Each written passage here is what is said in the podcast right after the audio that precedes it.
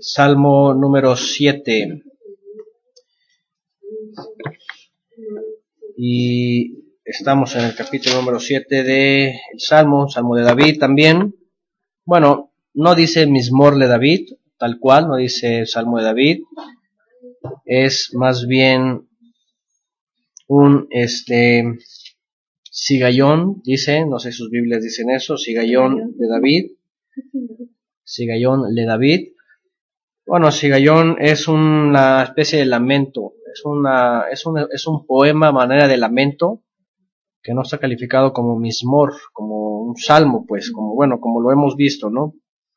Este, y eh, tiene que ver con un, un, poema de lamentación, un poema en donde se lamenta David de una injusticia, de una injusticia que tiene que ver con una difamación, una difamación, una injusticia que están cometiéndole a él en su vida. Eh, y dice entonces Aguillón de David, número 7, Salmo 7, que cantó a el Eterno, vean, que cantó a el Eterno acerca de las palabras de Cus, hijo de Benjamín. Eso es muy interesante porque Ah, bueno, no se sabe mucho de este Cus, hay algunas especulaciones, algunos creen que eh, este Cus era un descendiente, descendiente de, Benjamín, el cual tiene una tribu también, la tribu de Benjamín, y que era un familiar de, de Saúl, el rey Saúl, el cual lo estaba persiguiendo. ¿Verdad? Otros no opinan nada, no saben quién es este hombre. Otra posibilidad interesante es de que Cus no sea otro que el mismo Saúl. Saúl, en un tiempo en donde lo estuvo persiguiendo y lo estuvo difamando, estuvo hablando en contra de David, eh, de una forma injusta, de una forma, este, eh, pues de desprestigio, ¿verdad? En contra o ante todo el pueblo de Israel. Entonces, es muy posible que este Cus al que se refiere aquí sea una forma en la cual David se refería a Saúl, porque Saúl finalmente no era judío, Saúl era eh, benjaminita, era de la tribu de Benjamín, y es muy posible que haya usado el nombre de Cus porque es muy extraño que en el linaje de Israel alguien se llame Cus, ¿verdad? ¿Por qué? Pues porque este Cush, los Cushitas eran descendientes de de las tribus cananeas. Me parece que de ahí viene este los cushitas, si no malo recuerdo. Pero bueno, no, no hay, no hay en la, en la, en el linaje, en el linaje de los israelitas nadie que se llame Cush, ¿ok? O Cush. Entonces, bueno, es muy posible que aquí David se refiera a Saúl con el nombre de Cush. Simplemente por el hecho de sentirse agredido, por el hecho de sentirse este, difamado por él, y entonces le llame en una forma tal vez despectiva, le ponga ese nombre a Cus. Esa es una posibilidad. Las otras, como, les dije al principio, algunos creen que este Cus sí era un descendiente de Benjamín y era también un enemigo de, David. Y bueno, entonces en este poema David eh, está pidiendo al Eterno que le haga justicia, porque aparentemente este personaje lo está lo está difamando y está poniendo en contra al pueblo o a la gente hacia él para que sea destruido. Y David escribe este poema y se lo canta al Eterno a manera de cigallón, a manera de un lamento por acusaciones falsas. Dice en el 7, capítulo 7, verso 1, dice el Eterno, dice Adonai Elohim mío, Elohai, Adonai Elohai, poderoso mío, en ti he confiado. Y una vez más, recuerden, David siempre está hablando de la confianza que pone en el Eterno, ¿verdad? Y lo primero que dice, en ti he confiado, en nadie más, estoy esperando a ti, estoy delante de ti, no recurro a nadie más, en ti confío. De entrada, antes de decirte todo, en ti confío. En ti confío es lo primero que te digo antes de que empiece a hablar y, y, no diga lo que tenga que decir o diga lo que tenga que decir o, o, o me desahogue, lo primero que te digo es en ti he confiado en ti he confiado. Y agrega después de eso, sálvame de todos los que me persiguen y líbrame. Vean ahí una vez más, está hablando en contra de pues todos los enemigos de David. Acuérdense que David fue un hombre que desde muy pequeño, cuando él fue llamado y fue ungido por el rey, por el eh, sacerdote, el sumo sacerdote eh, Samuel, desde ese entonces empezó a tener algunos enemigos. El primero pues fue Saúl. Y de ahí pues hubo muchos enemigos que tuvo David. Entonces dice, de los que me persiguen y líbrame. ¿Quién lo perseguía? Bueno, en, épocas tempranas, si pensamos que este es un salmo de épocas tempranas, cuando él era muy joven, pues es muy posible que era pues Saúl mismo quien lo, quien lo perseguía.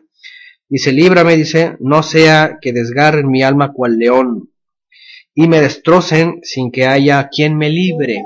Fíjense. Fíjense eh, la amenaza que él siente encima, cerca, y él dice, líbrame de los que me persiguen, no sea que lleguen como un león, ¿verdad? Y desgarren mi alma. ¿Se acuerdan que hemos hablado también de esa expresión que en la escritura Shaul dice que Satanás anda como un león rugiente, ¿verdad? Buscando a ver a quién devorar. Y cada vez que eh, hablamos de los salmos, cuando hablamos de David y hablamos de este, de esta, de estos poemas, de estos salmos, también eh, recordamos que los enemigos de David no solamente eran de carne y sangre, lo hemos visto en salmos anteriores, que tienen que ver con enemigos espirituales. Lo mismo hoy, tenemos enemigos espirituales, ¿verdad? Y todo el tiempo, este, podemos estar bajo esa misma amenaza. Y tenemos que orar al Eterno para que nos libre. Hoy día, pues no, no tenemos el mismo peligro como lo tenía David, pero pues sí hay amenazas, sí hay malos tratos, a lo mejor, si hay indirectas, si hay muchas cosas, ¿no? Que nos pueden ocurrir por causa de nuestra fe. Dice, Ah, no sea que me desgarren mi alma, cual león, y me destrocen sin que haya quien me libre. Fíjense que una de las cosas que aprendemos aquí es de que no hay mejor seguridad, no hay mejor seguridad que la que encontramos en el Eterno. El Eterno es el único que nos da seguridad en todo, tanto física, emocional, espiritual, de cualquier categoría, ¿verdad? Él, en Él tenemos esa, esa, estamos confiados en, en, en esa seguridad. Y dice el 3, el eterno Elohai mío, Adonai Elohai, eterno poderoso mío, si yo he hecho esto, fíjense lo que dice aquí, si yo he hecho esto, si hay en mis manos iniquidad, si he dado mal pago al que estaba en paz conmigo, y aquí abre paréntesis dice, antes he libertado al que sin causa era mi enemigo. Y aquí eh, menciona la causa menciona la causa. Dice, si yo he hecho esto, ¿qué ha hecho? O iniquidad, o ha dado un mal pago al que estaba en paz con él. Es decir, ha sido traicionero. Esta, esta expresión tiene que ver con traición, tiene que ver con, con mala gratitud, o ser mal agradecidos, o, o ser hipócrita con alguien, ¿verdad? Que por un lado le, le dice sí, como dicen por ahí, y por el otro lado dice, le da una patada por atrás, ¿verdad? está diciendo, eh, David está hablando y está diciendo, si he hecho esto, porque aparentemente lo que se le acusa o de lo que él está pidiendo, posiblemente se le acusa de, una, es una falsa acusación de iniquidad y de traición, posiblemente, según lo que dice aquí. ¿Verdad? Si yo he hecho esto, que es, hay manos en, eh, de, eh, de iniquidad, en mis manos hay iniquidad, y si he dado mal pago al que estaba en paz conmigo. Y agrega también, al contrario, dice, yo he dado libertad al que sin causa era mi enemigo. Al que sin, eh, quien sin causa era mi enemigo. Fíjense, le ha dado libertad. No le ha tomado, como Yeshua dijo, ¿verdad? No le ha tomado en cuenta su pecado. Cuando Yeshua estaba siendo maltratado, era colgado en el madero y todo eso, él todavía tenía el corazón, como aquí, como David, de decir, no le tomas en cuenta su pecado, ¿verdad? Y así David aquí. Aunque a alguien dice, le ha le ha pagado así, dice, le ha dado libertad. Al que sin causa era mi enemigo. Dice en el 5, persiga el enemigo mi alma y alcáncela. Huelle o pisotee en tierra mi vida y mi honra ponga en el polvo. En el polvo. Esto, si se ha hallado un mal pago, ¿verdad? Al que estaba en paz conmigo. Es lo que está diciendo ahí. Esa es una, esa es una, esto es una forma de solución al verso 4. ¿Ok? Dice en la, en la versión de Oralia, no estoy seguro si es, es una reflexión, una corta reflexión, dice las personas de doble espíritu a veces parecen indefensas contra los designios malvados de sus enemigos. Sin embargo, los justos deben fortalecer su ánimo sabiendo que eventualmente prevalecerán contra los malvados, quien al final perecerá a causa de sus malvados designios. Ok, una corta reflexión, por aquí nos agrega Oralia. Yo creo que tiene que ver con este salmo, ¿verdad? A lo mejor está por ahí. Así es, entonces es lo que está haciendo aquí David. Está, eh, de hecho, más adelante eh, da una forma este, parecida a la que a la reflexión que nos comparte aquí Oralia, en donde David dice, júzgame, ¿verdad? Júzgame, en donde él eh, lo están poniendo justamente como alguien eh, este, culpable, pero al Eterno le dice, bueno, júzgame y vas a ver que voy a salir libre. Y lo mismo está aquí en el verso 5 también, ¿verdad? Si he dado un mal pago, dice, persiga al enemigo mi alma y alcáncela. Pisotee en tierra mi vida y mi honra ponga en el polvo. Básicamente está, está diciendo eso. Si he hecho eso, dice David.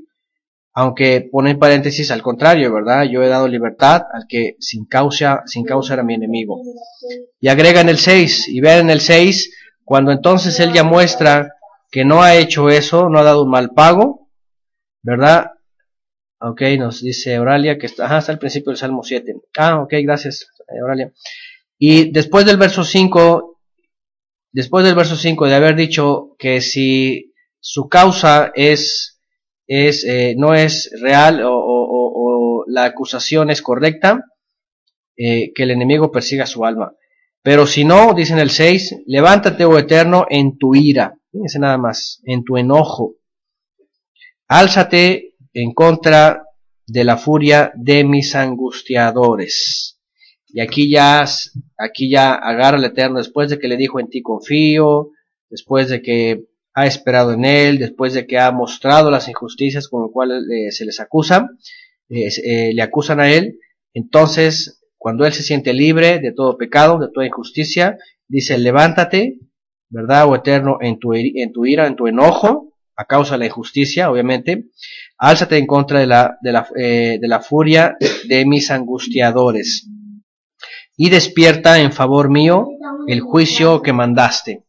Fíjense, y despierta en favor mío el juicio que mandaste. Acuérdense que siempre hay un juicio o en contra o a favor. El Eterno siempre actúa dependiendo, o más bien las leyes que el Eterno puso de justicia siempre están actuando en la vida del ser humano, de una u otra forma. Nada, nada queda sin ser castigado, nada queda impune. Entonces, eh, cuando está aquí hablando David, está anticipándose porque el Eterno va a actuar y está pidiéndole que se ponga a su favor. ¿Por qué? Porque él anda en integridad. Vean lo que dice más adelante. Dice en el 7, eh, te rodeará congregación de pueblos o que te rodeen congregaciones de pueblos y sobre ellas o sobre ellas vuélvete a sentar en alto. El Eterno juzgará a los pueblos. Júzgame, oh Eterno, conforme a mi justicia y conforme a mi integridad. Fíjense, a mi justicia y conforme a mi integridad. Entonces, ya aquí ya está hablando de que cuando el Eterno hace actuar su ira, su enojo en contra de los inicuos, ¿verdad? Este, eh, incluso, incluso pone a todas las naciones como, como, pues enemigas, enemigas del Eterno. Cuando les dice, eh, juzgará el Eterno los pueblos, está diciendo que hay justamente eso, no hay nada impune para él. Todo, en algún momento, él lo va a, juzgar. Él va a traer a cuentas a todos, lo que hablábamos también ayer. Cuando venga el juicio final, nos va a llamar a cuentas a todos. A todos, a todos, a todos. ¿Verdad? Y más nos vale estar dentro de la justificación y firmes en la roca y en la obediencia, para poder ser librados del castigo. Mucha gente cree que se está ahorita en el periodo de la gracia y puede estar feliz y puede estar portándose mal y pecando y haciendo cosas terribles, pero el Eterno se da cuenta y se las está contando y mientras no haga teshuvah y se enderece, eso se lo va a contar en el de juicio. Aquí están marcándolo David. ¿Verdad? Él dice que aunque las naciones se junten todas y le rodeen, él se va a alzar en lo alto, dice, y se va a sentar, ¿verdad? Y va a juzgar a los pueblos. Y agrega David en el 8, al final, juzgame, oh eterno, conforme a mi justicia y conforme a mi integridad. Estas palabras son bien, bien fuertes, también lo hemos hablado en otro salmo, cuando David dice, juzgame conforme a mi justicia, conforme a mi integridad, está hablando de que David se está esforzando en justicia y en integridad. De otra manera, no se le puede decir al Eterno, júzgame, porque si hay algo mal en nuestra vida, así nos va a juzgar. Una vez más, aprendemos en David que cada día tenemos que estar eh, íntegros delante de él. Es, bien interesante que en los salmos, en los salmos nos ayudan, eh, sobre todo ahorita con, con, lo que vemos con el rey David, a poder iniciar un, un buen mes, un mes eh, reconciliados, un mes entendidos, un mes en, integridad, en obediencia, en justicia, para que cuando se acabe el mes podamos decir lo que David decía. Júzgame conforme, eh, conforme a mi justicia, ¿verdad? Y conforme a mi integridad. Para eso tenemos que tener justicia y para eso tenemos que tener, tener integridad. De otra manera va a llegar el mes, va a acabar el mes y no vamos a tener fuerzas ni palabras para decirle júzgame. Mejor nos vamos a callar y nos vamos a, a tener que hacer teshuvah para que entonces podamos decir júzgame. Dice en el 9, fenezca ahora la maldad de los inicuos. Aquí habla de la palabra rasha, de los malignos. Más establece tú al justo, vean. Acaba con los malignos, con la maldad de los malignos, y establece tú al justo. Eso es algo que que es bien interesante porque eh, ayer cuando hablábamos de todo este tema, eh, en resumen, en resumen, ese grupo que se rebeló contra el Eterno por, por muchas generaciones y se le enfrentó a Yeshua, es un grupo de Rasha, de Rashim, de malignos, ¿verdad? ¿Y qué es lo que hizo con el Eterno? Finalmente los acabó. Acabó con ellos y estableció al justo por encima de todos, al justo que es Yeshua. Y dice después, porque el poderoso, eh, el Elohim justo, el poderoso justo, prueba la mente y el corazón. Vean, la mente y el corazón. Y aquí es donde tenemos que recordar todo lo que somos. No solamente somos emociones y, estamos ahí este, eh, flotando en la nube, sino también somos mente, pensamiento, razonamiento. El Eterno juzga mente y corazón, pensamiento, inteligencia, nuestra mente y nuestras emociones, nuestros sentimientos, nuestras inclinaciones. ¿Mm? Ahí dice los riñones. Hay unas versiones que, que, hablan de así y que tiene que ver con, con eh, lo más lo más profundo de nuestro de nuestro ser, lo más este se me fue la palabra, hay una, una frase que tiene que ver con eh, las entrañas, las entrañas, ¿verdad? Nuestras intenciones, nuestras intenciones, ¿eh? eso tiene que ver con eh, esa expresión de los riñones, ¿verdad? Y dice además en el 10, mi escudo está en el Todopoderoso, dice, que salva a los íntegros de corazón. Aquí otra vez aparece esta palabra, Yashar, íntegro. Mi escudo está en el Todopoderoso, que salva a los íntegros de corazón. ¿Qué quiere decir íntegro? Que son, que no son, como, como dice aquí justamente la, la reflexión de, que nos puso Oralia, este, no, no son personas de doble espíritu, de doble ánimo o no son, como dice la escritura, como las ondas del mar, que van y vienen, ¿verdad? Que hoy dicen sí, mañana no, y otra vez sí, así, ¿verdad? Dice aquí,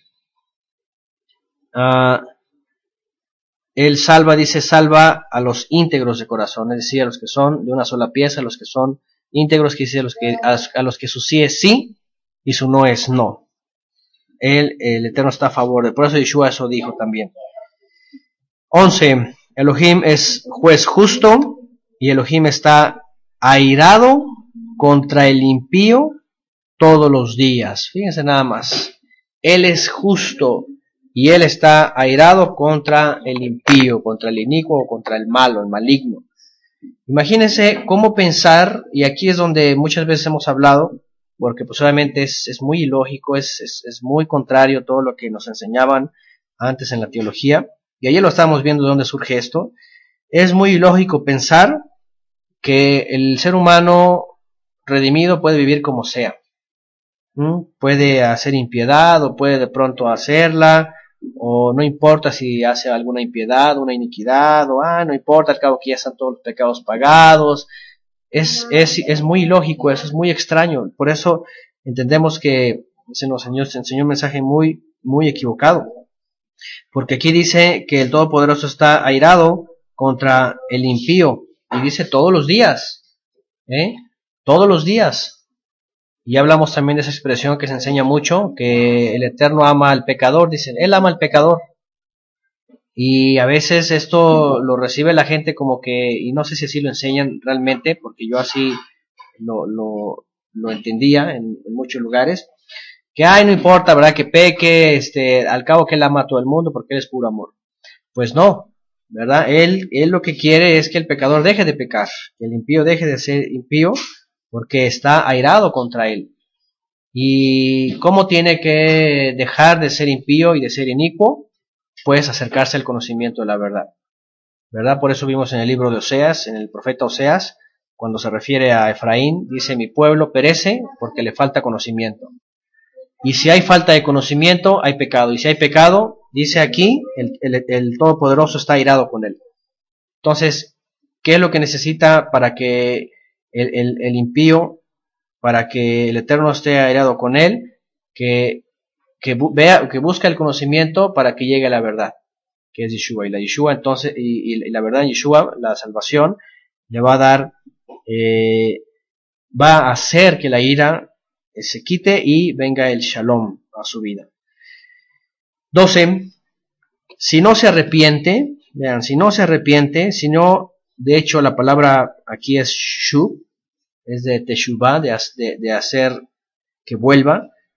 En, en, el contexto hebreo es, si no vuelve, si no regresa, dice, él afilará su espada, dice, armado, tiene ya su arco y lo ha preparado, hablando del juicio, hablando de la sentencia que ya está determinada sobre los impíos.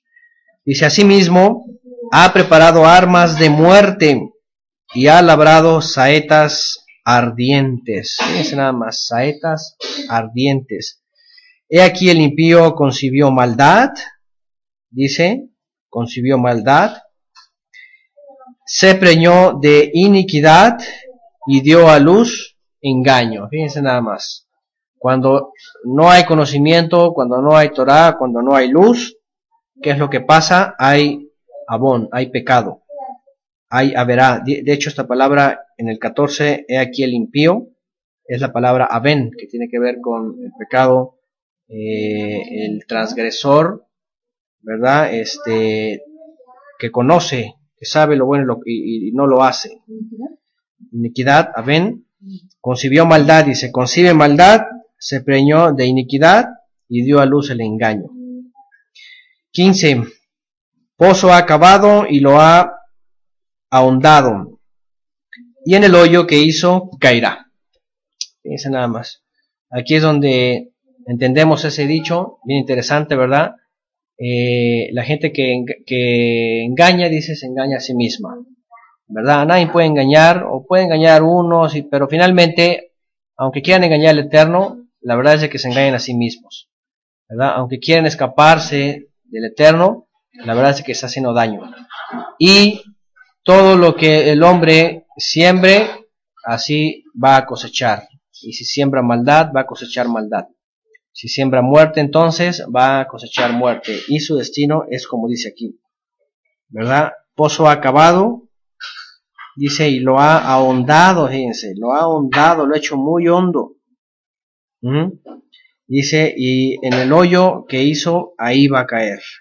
O sea, los planes inicuos, en realidad son, es como hacer un sepulcro, es como hacer un sepulcro. 16. Su iniquidad volverá sobre su cabeza y su agravio caerá sobre su propia coronilla. Su iniquidad volverá sobre su cabeza. ¿Se dan, ¿se dan cuenta? Quien hace el mal, en realidad, lo, lo, que está haciendo es sembrar mal y lo va, lo va a cosechar. Va a volver sobre sí.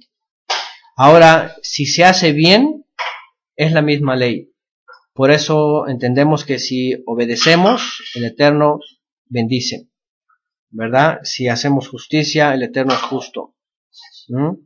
Pero si hacemos iniquidad, dice aquí, va a volver la iniquidad sobre nosotros. Y su agravio caerá, dice, sobre su propia coronilla, sobre la cabeza, sobre, sobre la parte principal. Y dice en el 17, alabaré al Eterno conforme a su justicia y cantaré al nombre del Eterno, el Altísimo. Y una vez más, David, como en los salmos que hemos visto, ¿verdad? Después de que se ha presentado delante del Eterno y dice que en él ha confiado, después de que ha presentado su queja, después que ha presentado que hay injusticia, y después de que ha hecho todo eso y él se ha mostrado íntegro, pide justicia del Eterno y pide y pide que el Eterno castigue al inicuo.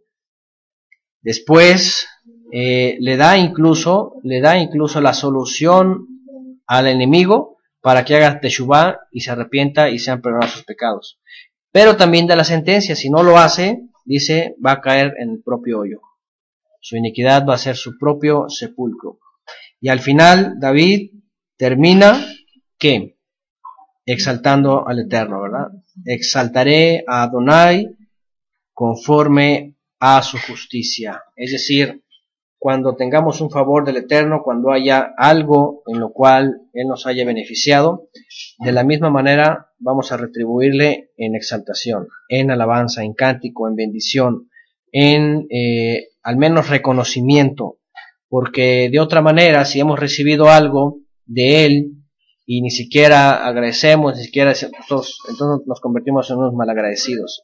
Entonces siempre hay que reconocer al Eterno ¿verdad? Por lo que Él hace con nosotros, que nos cuida, nos guarda, nos libra a los enemigos, y hablamos de enemigos espirituales, enemigos de tinieblas, y eh, finalmente eh, en Él confiamos y esperamos siempre la justicia de Él. Pero para eso hay que ser justos delante de Él. No esperemos recibir justicia y bendición si no somos íntegros, íntegros y no andamos en justicia. Al final, pues, David nos enseña a que después de todas las cosas, aún, aún, como lo vimos también en salmos anteriores, aún que se tarde la respuesta, exaltaremos al Eterno, bendeciremos su nombre, le agradeceremos y dice, cantaremos al nombre del Eterno, Elión, Adonai el Elión, el Eterno, el Altísimo. Y aquí concluye David con este este poema a manera, a manera de lamento y súplica por la justicia del Eterno.